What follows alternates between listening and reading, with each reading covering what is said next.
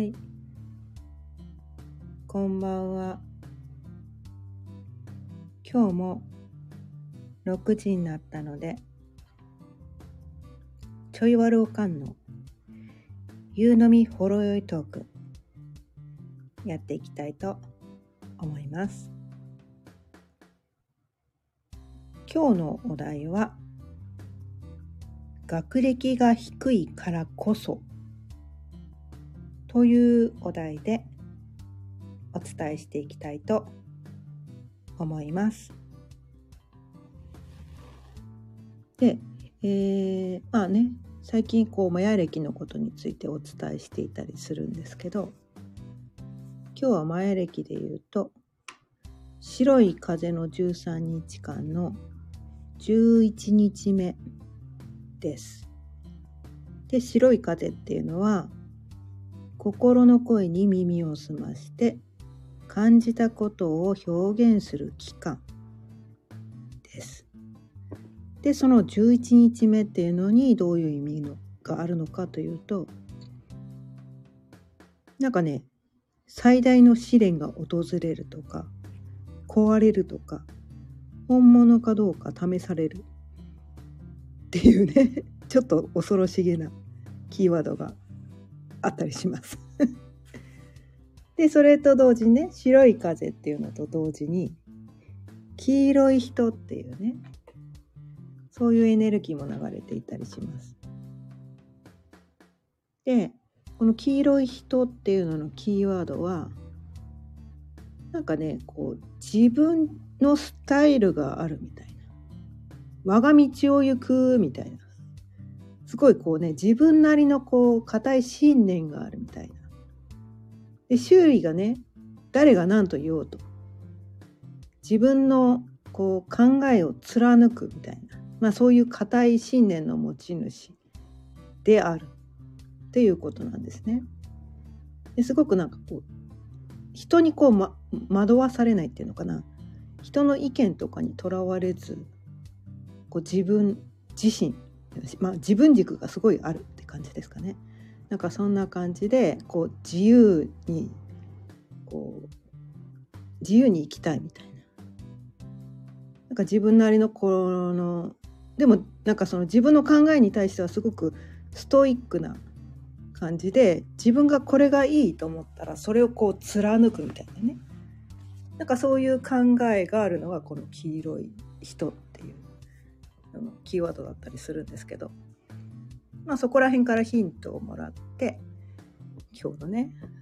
お題にしてみたんですが、まあね、私のこのスタイフを前から聞いてくださってる方はいらっしゃるかもしれないんですけど結構私ねこう過酷な家庭環境に生まれ育って中学3年生の時、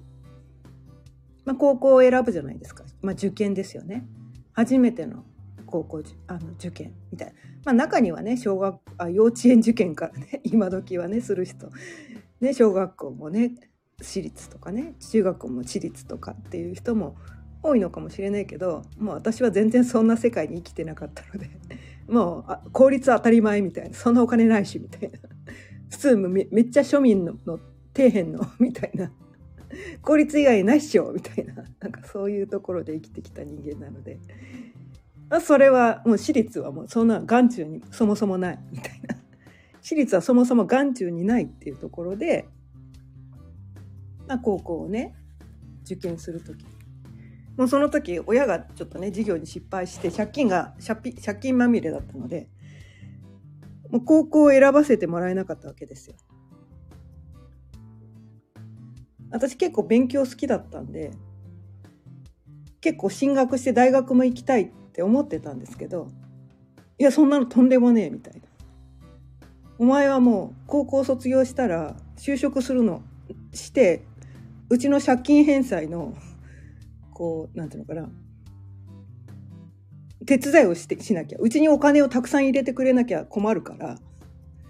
そんな進学なんかできると思ってもらっちゃ困るみたいなことを言われて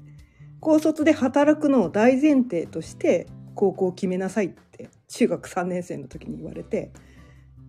もうその中学3年生の時にもう大卒大学進学の夢を絶たれたわけなんですよね。でそんな感じでもうこう行きたくもない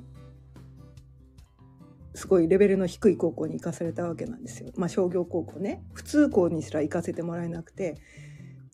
まあ当時はね今よりも40年ぐらい前の話なのでこう高卒で進学できるのはまあ経理とか事務とかそういうのができる人っていうねなんかこうそういう考えでなんか商業科に行ったらすぐそのね高卒でこの就職口がたくさんあるんじゃないかみたいな。そんな感じで商業科に行かされたわけなんです。私はね普通科に行きたかったんですけどでも中途半端な高校の普通科に行くよりは商業科に行った方が就職率が高いと言われてその科すら選ばせてもらえなかったみたい 普通の高校に行かせてもらえないばかりか科も選ばせてもらえなくてもうでもしょうがないですよねお金がないっていうんだから。でななんか妙にね親の言うことをその頃はねこう聞いてた頃だったのでそんな感じでこう腐ってたわけですよ。だから高校受験勉強ねほとんどしなかった。こんなレベルの低いところに受験勉強とかしてやんねえみたいな。こんなレベルの低いところに受験勉強をししなくて受からなかったらこんな高校なんか行きたくねえみたいな感じで。そんな感じで受験勉強全然しなかったんですけどまあでもレベルが低いからまあ受かるわけですよ。まあしょうがない行ったみたいな。なんかそんな感じでねすごいなんかね腐ってたわけなんですよね。そしたらその後にもっとひどいことがあって親がそのねこのなんかこう知り合いの養豚業者のこう借金の保証人になったばっかりになんかそのねその養豚業者が会社を潰しちゃったもんだからこう借金返済うちに回ってきたみたいお鉢がうちに回ってきたみたいでもうちうちだってその借金まみれで 返せる予定ないのに。なんでなんでうちも苦しいのになんで他の人の保証人になるかなみたいな。ちょっともう理解ができなかったんですけど私はね。なんかそんな感じだからおやばいと。これは夜逃げするしかないということで。まあ鹿児島のね鹿児島も市内ではないど田舎の鹿屋っていうところにね住んでたんですけど。もうこれ夜逃げするしかない。狭い町だったので小さな町だったのでもうすぐ追っ手が来ると。やばいということで、まあ、東京に夜逃げしてみたいまあ、ますますその進学の夢がついえて。ますますも高校高校の学費らすら自分で稼がなきゃいけないみたいなそんな感じになってまあ当然そのねこう勉強とかやってる場合じゃないみたいな働バイトして働いてみたいな、まあ、そんな感じでこうね勉強時間をろくに確保できてないのに成績が下がったって親は怒り狂うわけですよ。ババカじゃないかなと思うんですけどね親ね。いや進学させるつもりはない。で学費は自分で稼げって言ってて学校のその成績落ちると怒り狂って理不尽すぎますよねみたいな。まあそんな感じでね高校高卒で。でもね運よくねそういい会社に入れて一流企業にあの就職できたのでよかったんですけど。でもね私はなんだろうその進学をとてもしたかった。結構ねちょっと変態なんですよね。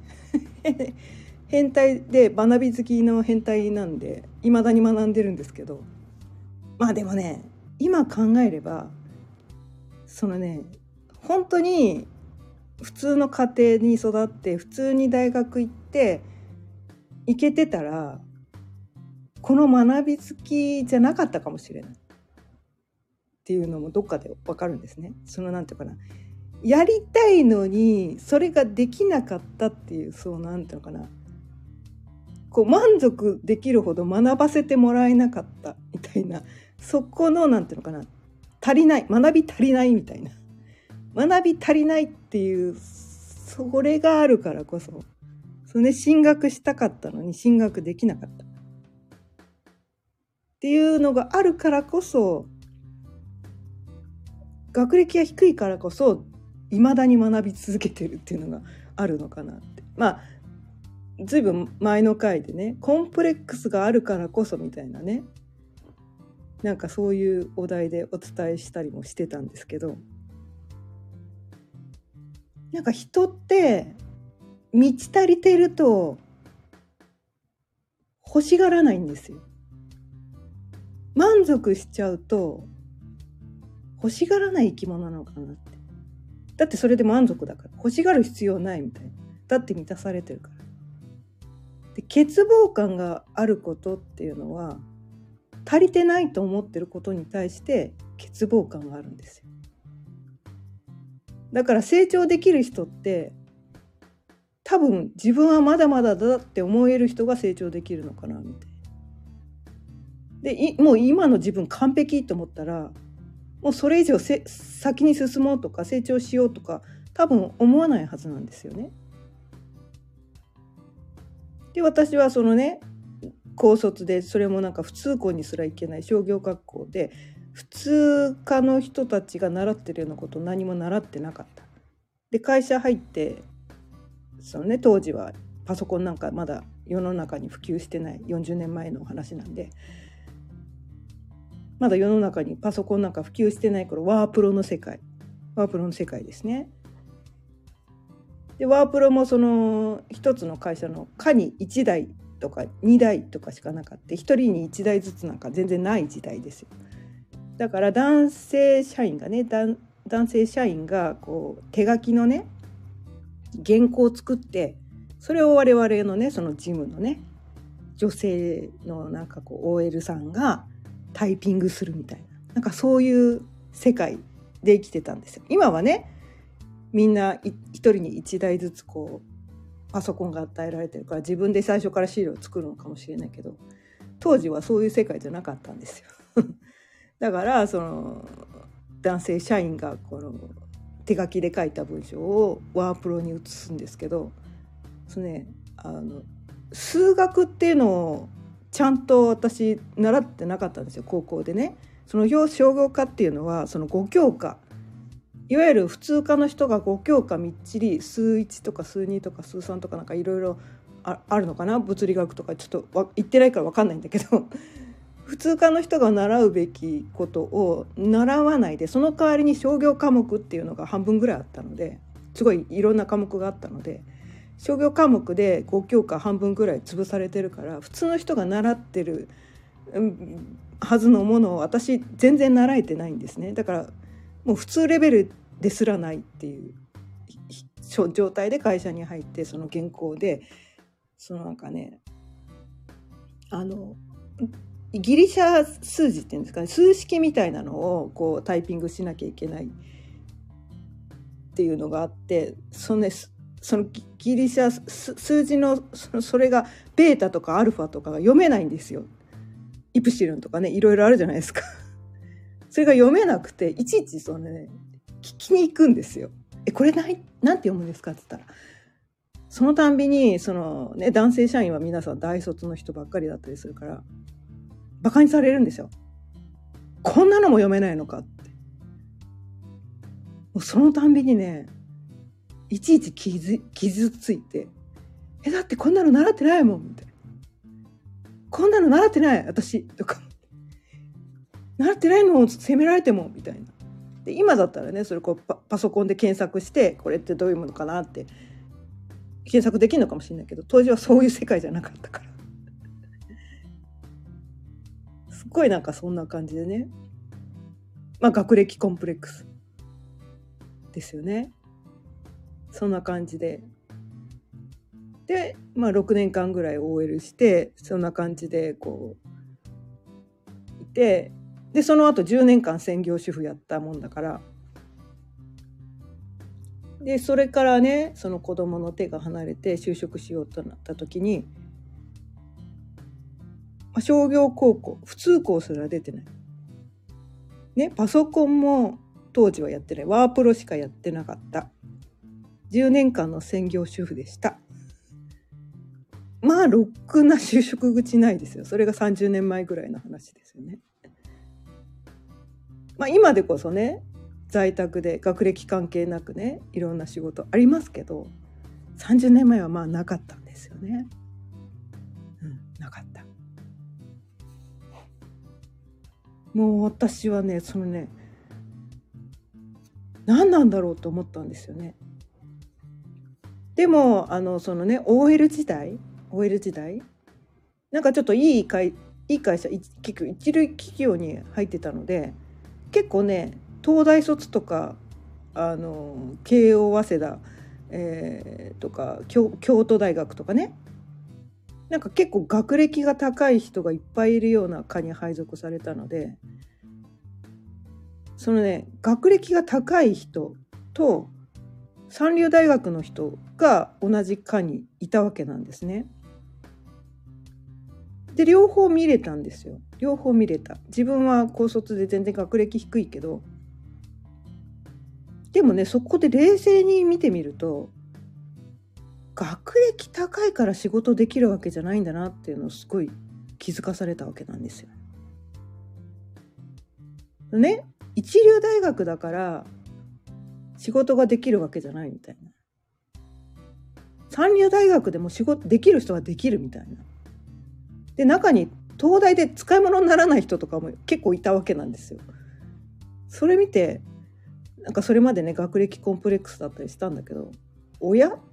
て思ったんですね。で、まあ、その後大卒の主人と結婚して、まあ、主人はねそんな一流大学じゃないですけど、まあ、三流大学ですけど出ててでも私はほらねその普通校ですらない商業高校の底辺の底辺みたいな学校出てて一一応よよあの4年生の大学でまああの関東のねそれなりに名の通った大学で、まあ、そんな東大とかそのレベルじゃないけど、まあ、それなりにみんな知ってるような大学だったので。で、まあ、理工科学理理工学部っていうのかな？まあ、理系のねちょっとなんかこうちょっと頭がいい人じゃないと入れないようななんかそういう学部だったので、まあ、さぞかし頭がいい人なんだろうこの人はと思って結婚したら。日常生活をしていくと、まあ、会話があるじゃないですか。会話があったりとかいろんなテレビを見ながらそのいろんな会話していくうちに親と思ったんですよ。あれ大卒なのに物知らねえじゃんみたいな。お前何勉強してきたんだろうみたいな。漢字も読めないしみたいな。常識知らないしみたいな。はとか思って。でその後ねこうリフォーム営業っていうのをやってたんですけどそこでもねいろんな大卒の人とか、まあ、短大卒の人とか結構いっぱいいたんですけど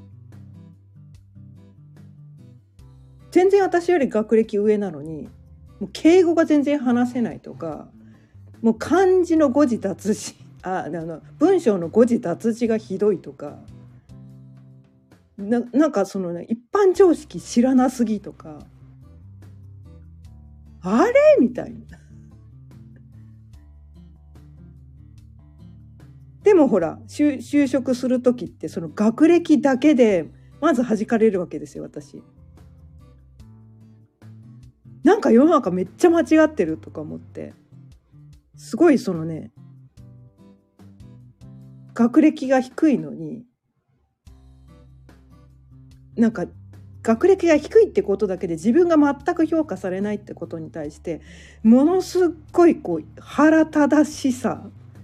人を見ないで学歴しか見ないのか。仕事をやらせてみろみたいな。なんかそこに対して仕事をやらせてみ見ないうちに何にもその人人を見ないうちに判断されるってその状況に対してものすごく私は腹立たしくて。だからずっと学び続けてますいまだに。でもどこに行ってもね。まあしょっぽい高校。全然もうそのねあのな名も知れないしょっぽい商業高校しか出てないからえどこそれどこの高校みたいな そんな高校しか出てないからいまだにね学歴はね言われるもんじゃないんですけどあ、絶望さん、こんばんは。はい。すごいですね、絶望って名前。そうそう。まあ、ある私もね、ある意味ね、その一時期その、まあ学歴が低いってことでね、絶望してたんですけど。でもね、そのね、学歴が低いからこそ、学歴で、学歴で判断されることに対して、めちゃめちゃこう、腹が立ってたからこそ、大卒なんか絶対負けねえみたいな。学歴で評価される評価するような人とはなんか付き合わねえとか。人を見ないのはそんな器の小さいやつとは付き合わねえみたいな。なんかそういうねこうね反骨精神っていうんですかね。それがまあ培われたっていうことなんですけど、まあ、それは普通にね生まれてこの方こう何の苦労もなく裕福な家庭に育って大学も普通に行けてみんなからこうねちやほやされて「可愛いね綺麗だね」って言ってみんなからちやほやされて生きてきたら多分このね55歳の今までこんな必死こいて学び続けてないなって思うから。だから学歴が低いからその何て言うのかな。足りない。私は他の人と比べて全然足りてないって思うから私は学び続けてるんだろうなって思うと。で学ぶことが好きだからそれをやってるんだろうなって思うと。そのね足りないところがあるっていうのは人ってほらなんかこう欠点だらけなんですよね。人って。欠点だらけなんですよ。足りないところだらけなんですよ。この世の全てのことができるわけじゃないしこの世の全てのことを知ってる人も一人も多分いないはずなんですよ。それはこの世の全てのことを分かった段階で多分それってあの世に行ってる段階だと思うので でもねそのねまあ足りないのは当たり前なんだけどそれを欲しいって思うからこそ人って成長できるのかなって思うんですよね。何の勉強してるんですか？私はねこの世の真理を探求しておりますいろんな角度から 勉強しております ああの特定の学問というよりは何て言うかな哲学とかあとなんかねでもねいろいろ学んできて思うのはやっぱね仏教が深いみたいな。でその仏教っていわゆる宗教って思われがちなんだけどで宗派もいろいろあるからえどえ何宗派どこですかみたいな感じになると思うんだけど私はなんかその今の現在の仏教というよりはお釈迦様そのものみたいな。釈迦お釈迦様が残してくれた。なんかお釈迦様の教えみたいな。でどこの宗派にも属してないんですよ実はね。宗教はどこにも属してないんだけどやっぱ仏教すごいなって。それはねこう10年前くらいにヨガに出会ってヨガっていうのはねやっぱりそのインドがねインドインドからこう出てきたことでであのお釈迦様っていうのもねインドのね人じゃないですか。でスタートラインは一緒なんだけど今はねインドはねそのね仏教があまり廃れてきてヒンズー教っていうのがねメインになってきてるんですけどでそのインドから伝わった仏教が中国に渡り日本に渡りってその間にいろんな人の手が渡って宗派がね分かれてきてるんですよね。だから人それぞれこう同じ仏教と一口には言うけど宗派によって言ってること結構違ってきたりするんですよ。ヨガもお釈迦様由来でまあまあまあそれはそうですね。ベーダっていうね。うん。あのインド由来っていうことを言いたいんですよねヨナヨガね、私ヨガインストラクターなんで あのそこら辺を学んでるんですけどはい。そうそう。でまあベーダっていうねベーダっていうのがヨガヨガのあれなんですけどまあみみんなそのねインド発祥ということででもなんかこうねヨガもこう日本に入ってきてるヨガって、まあ、本来のヨガ伝わってきてない。あ伝わってきてる人にもあの一部の人には伝わってきてるけど世間一般の人がこれヨガだよねって言ってるのはそれが本来のヨガじゃないよねみたいなそんな感じでああなるほどそうヨガはね10年前くらいにえっ、ー、と出会ってヨガをやってるとヨガヨガって瞑想の一種なんですよねヨガって。ヨガってポーズのことじゃなくて心と体と頭、まあ、あの思考っていうんですかねそこを一つにすることで究極のヨガは瞑想なんですね。でもなんかその瞑想にいきなりこう真言宗が好きな人と同じまあ密教ですよね。うんそう密教真言密教ですね。うんまあそんな感じだと思います。はい。まあ密教系だと思います。はい。うん、釈迦、お釈迦様。そうですね。はい。絶望さんも結構そこら辺詳しい方なんですかね。そうそうそう。まあ私はねその最初はその仏教っていうのはいわゆる宗教だと思ってちょっとねあまりよく分かってなかったんですけど、まあ、ヨガをやるうちにその瞑想の世界を学ぶうちにその瞑想もこう瞑想の世界も兼業の兼業兼業の瞑想となんか密教の瞑想っていうのがあの2つに分かれるんですよね。で私もその密教瞑想みたいなそっちをやってたりするのでそこからそのお釈迦様のことを学ぶようになってそれでブッダについていろいろこう学ぶようになったらやっぱブッダすごいなっていうとこにたどり着いたっていうことで入り口がヨガだっただけなんですね。うん、そうでヨガに出会わなかったら多分お釈迦様のことこんなにこう学ぼうとは思わなかったかなって。うん、でそヨガからその瞑想をするようになってそこからこうたどり着いたみたいなそんな感じなんですけど。な感じでねそうそうそう学歴が低いからこそなんかそういうなんかこうなんていうのかな学びを深めてきたみたいな。でこう自分の人生にねそのうんなんだろう。ん？なんか他の人が経験しないようなとんでもないことをいっぱいこう経験したからなんで私の人生はこうなんだみたいな。なんで私はこんなことばっかり経験しなきゃいけないんだみたいな。そういうところからいろんなことを学んできてで全てはねなんかねこのまあお釈迦様っていうのは実在の人物なんですけどそれとは別に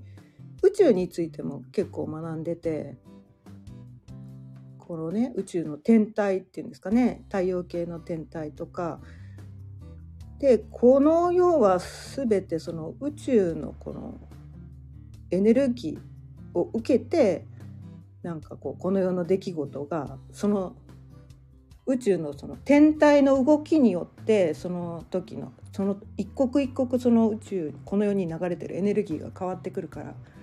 それによって世の中のいろんな出来事が起こってて我々人間ももちろんそのエネルギーの影響を受けてるしこの世の社会地球っていうのもその宇宙のそのエネルギーの影響を受けて刻一刻と移り変わっていってるんだみたいなそういう学びをね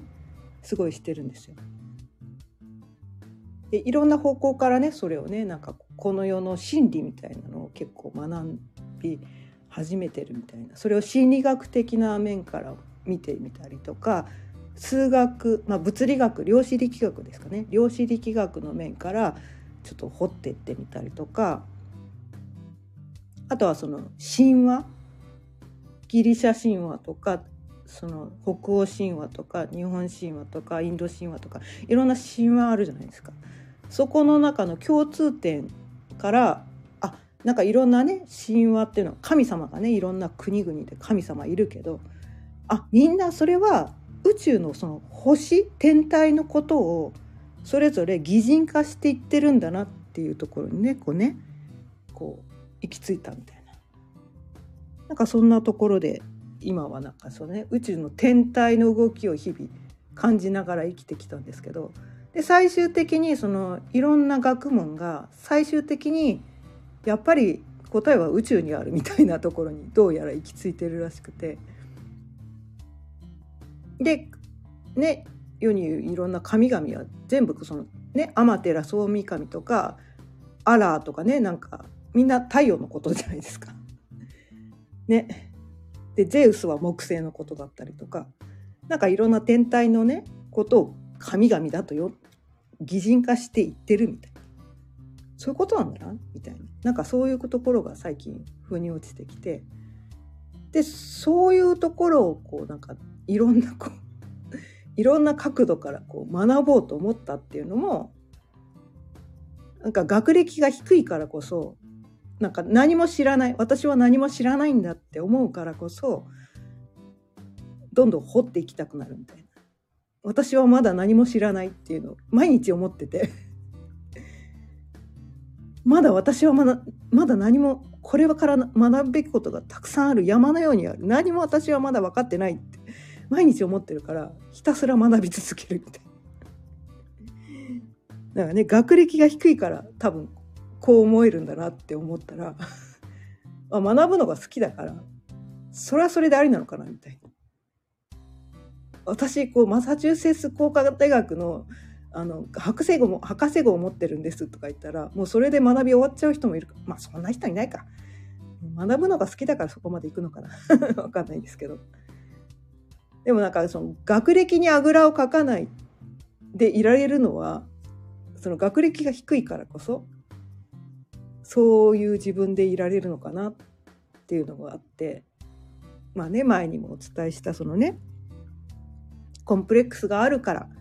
人ってコンプレックスがあることがダメなことだって思いがちなんだけどコンプレックスっていうのはそこが自分にとってこう足りないとかできてないとかなんかそういうことダメなところだって思ってることが多分コンプレックスだと思うんだけどでもコンプレックスを感じるからそこどうにかしたいって言ってももっと成長したいもっと良くなりたいもっと理想の自分になりたいって思って成長できるのかなって思うんですね。で一方では何ていうのかなそんな何だろうかな本当は全て与えられててこう足りないことなんか何でもないんだよっていう考え方もまあ、心理学とかねいろんなこう学問の世界ではそういう考え方ももちろんあってそれもすごく大事なことだと思うんですよ。欠乏感から満たされない思いからは何も生まれないってなんかそういうのも分かるんだけどそういうのも分かるんだけどでも今の現状完璧って思っちゃったら成長ないよねっていうのも私の中にはあって。で、まあ、どっちもありなのかなみたいな。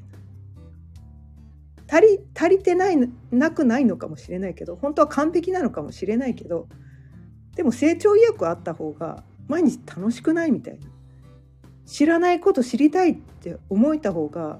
この世の全て私は知ってる。もう何も知るものはない。何もやることはないって思っちゃったら生きるのつまんないじゃんって思うから。うん。だからまだ知らないことがある。もっと知りたい。明日はどんなこと新しいことが知れるんだろうって思う方が私は楽しいからそれは学歴が低いからこういうふうに思えるのかな？って思っててまあ全てだからね。物事はこう自分のこの意識次第考えよそれをどう使って自分の人生をいかにこの幸せに楽しく生きていくことができるのかっそのために私は自分を楽しませるために私はまだ何も知らないまだまだ知ることがたくさんあるって思ってる方が毎日もうなあの3歳児のようにこの世はなんかこう知らないことで満たされてていっぱい学べるって思うだけで楽しくてたまらないわけなんですよ。だからそういうね自分が楽しませるためにはその方がいいのかなと思ってなんかそんな感じでね